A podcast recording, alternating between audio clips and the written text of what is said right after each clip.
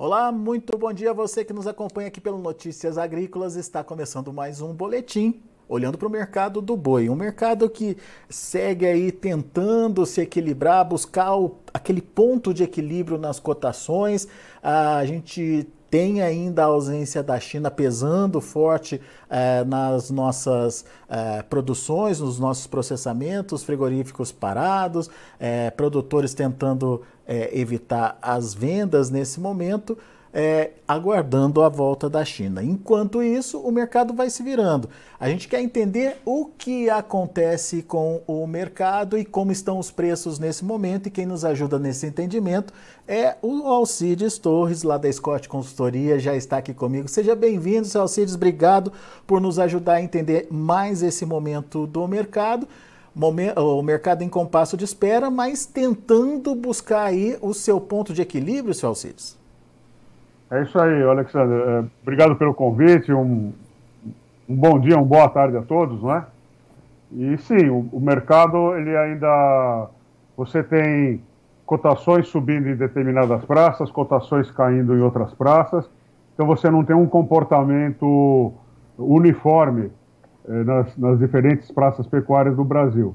Então a gente pode julgar que o mercado ainda está procurando um nível de de preço uh, mais estável, pensando em todas as praças pecuárias brasileiras. Agora, uh, o senhor estava me contando que uh, a gente conseguiu pelo menos definir um perfil de abate nesse momento, que não é aquele gado que ia para exportação, mas é um gado que atende o mercado interno. Que animal é esse, Celcides? Olha, é, que que é, o que, qual, qual que é a estratégia adotada pelo vendedor de boiada, pelo, pelo pecuarista, tá? É, o mercado sabe que o boi China tem um sobrepreço, tá? Então, é, como, como não está tendo oferta de compra de boi China em função da, é, do embargo à exportação, então quem tem gado padrão China está deixando esse gado no pasto, quem tem pasto e, que, e quem pode, é claro, e está ofertando o, animais mais velhos, com mais, mais velhos assim, com mais de 30 meses, e oferecendo mais vaca e mais novilhas fora de padrão. Com relação à vaca e novilha uh, de reprodução que estão sendo ofertadas no mercado, é porque a gente está chegando aí no, no fim da estação de monta e então aumentou a oferta de fêmea uh, em algumas praças e em função disso a, a cotação caiu. Mas o, o padrão hoje é, pro, que o mercado está comprando é atendendo o mercado interno, viu, Alexandre? É, né? Agora, é, é, essa diferença entre é, o boi gordo, o boi comum, digamos assim, e as fêmeas, está é, tá aumentando, seu Alcides? É, a cotação do boi ela está estável praticamente em todas as praças, está até subindo em algumas praças, tá? Mas a, a de fêmea deu uma, deu uma retraída hoje, viu? Ah, é? Então eu não, eu não sei ainda se é uma tendência ou se é um momento de, de sobre-oferta é, quinta e sexta-feira, tá? Mas a expectativa era essa mesmo, né? De, dessas fêmeas começarem a chegar no mercado a partir de agora, a partir de março, abril, né? Positivo, é. é, é isso o mercado já estava esperando. É que, é claro, a gente sempre pensa num mercado mais, mais firme, né? E em função da, uh, da saída da China, a coisa ficou meio molenga, digamos assim. Agora, alguma expectativa em relação à volta, à retomada das exportações, Salcides? Tem alguma coisa rolando nos bastidores aí? Olha, é muito boato, né? Vamos dizer, o Brasil fez tudo que deveria ser feito, tá? É, já foi, foi, quando nós fizemos a coleta de dos despojos do bovino doente, já foi constatado que era uma encefalopatia espongiforme atípica.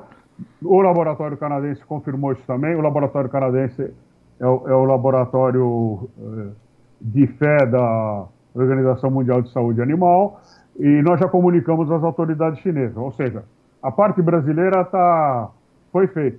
Agora é aguardar os chineses, tá? Eh, a gente já está há, há, mais de três semanas uh, nessa situação e não tem nada previsto. O que precisa ser feito agora, né, em, função da, desses fatos, é a terceira vez que isso acontece, é mudar o nosso protocolo de entendimento com os chineses. Tá? É isso que a gente espera. Mas vai ser difícil e vai ser demorado, não vai ser feito agora, não. Muito bem.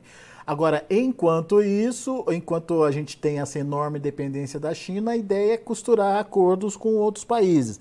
Recentemente, a gente teve aí a notícia da abertura é, do, do México. É, como é que o senhor vê isso e a importância, é, talvez não no volume que eles compram, mas a importância de abrir o mercado mexicano para a carne brasileira?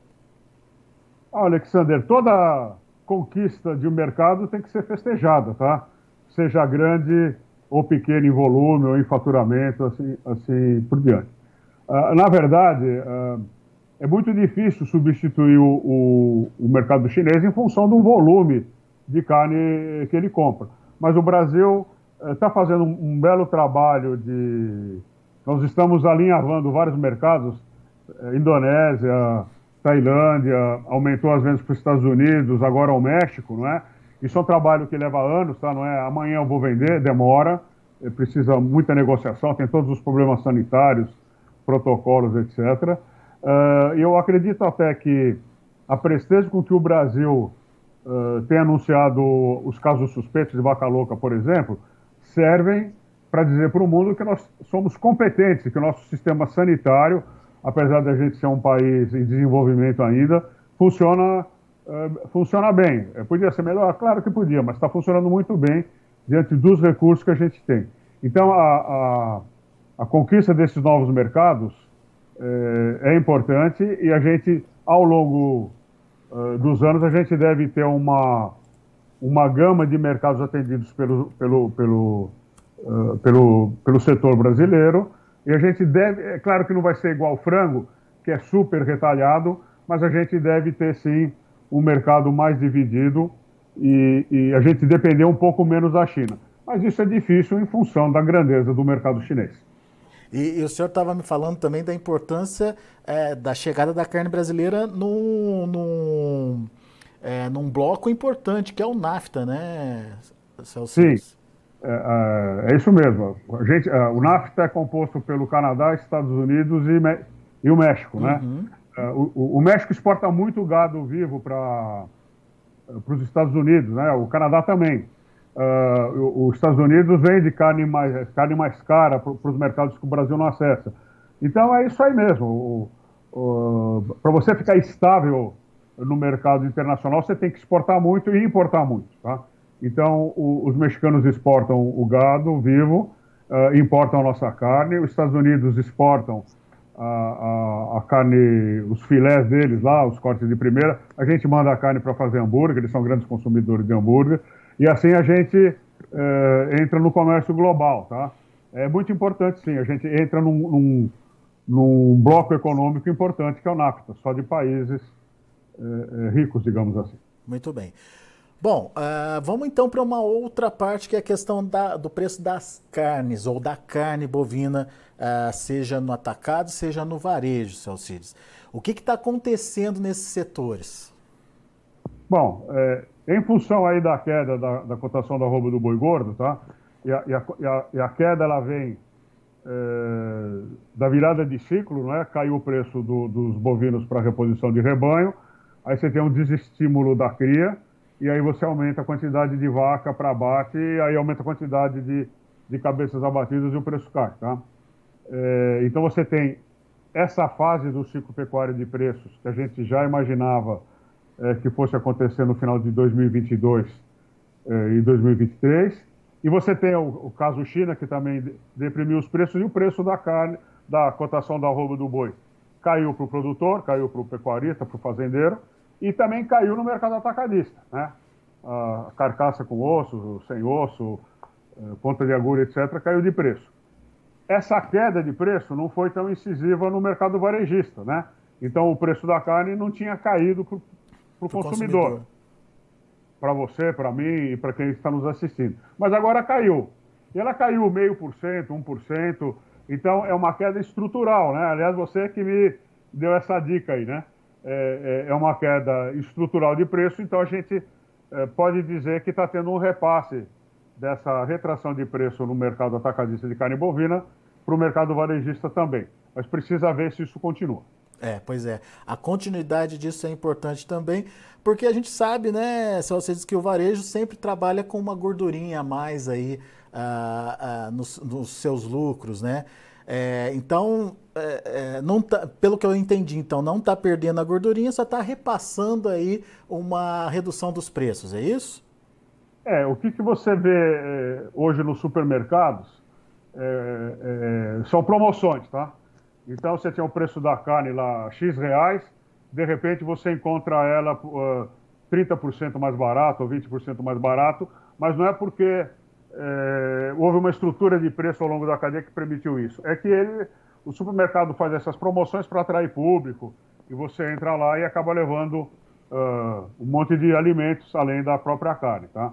É diferente de outros tempos, quando a gente tinha uma queda eh, de preço da, uh, do quilo da carne para atrair público. Agora não.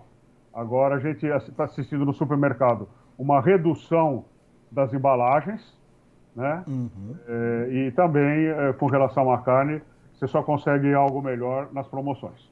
Muito bem, vamos ver se a gente supera essa fase aí então a partir desse repasse aí da cadeia, né? Vamos, vamos esperar para ver como o senhor disse caindo aí meio ponto, um pontinho, um, um ponto percentual aí, já é, é, importante, já é uma sinalização, mas precisa continuar, né, seu Alcides? É, é bom, porque a gente sabe que eh, o consumo de carne está diretamente ligado à renda do consumidor, tá?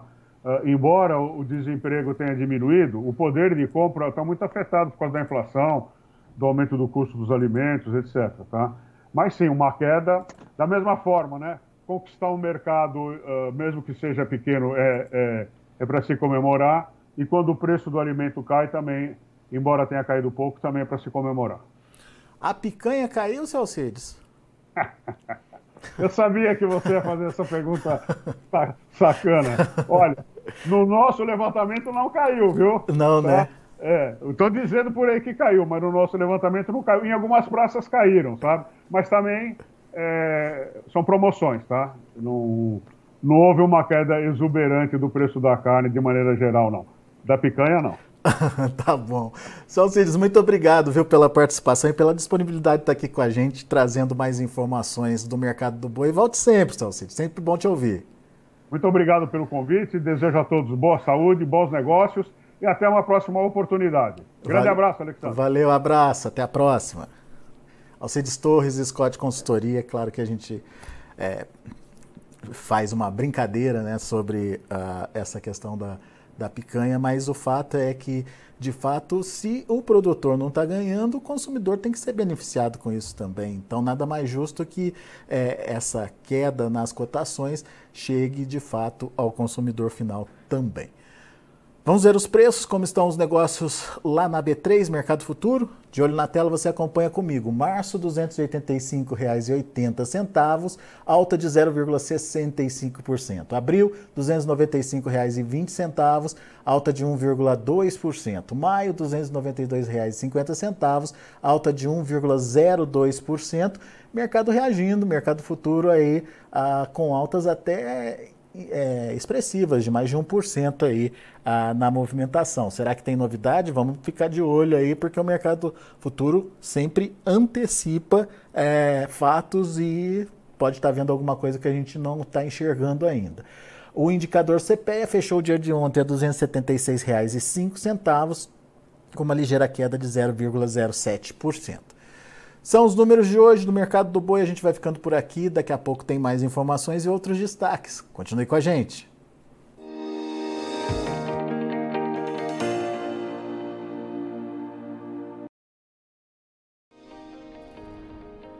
Inscreva em nossas mídias sociais no Facebook Notícias Agrícolas, no Instagram arroba Notícias Agrícolas e no nosso Twitter arroba Notiagre. E para não perder nenhum vídeo, não se esqueça de nos acompanhar no YouTube e na Twitch, Notícias Agrícolas Oficial.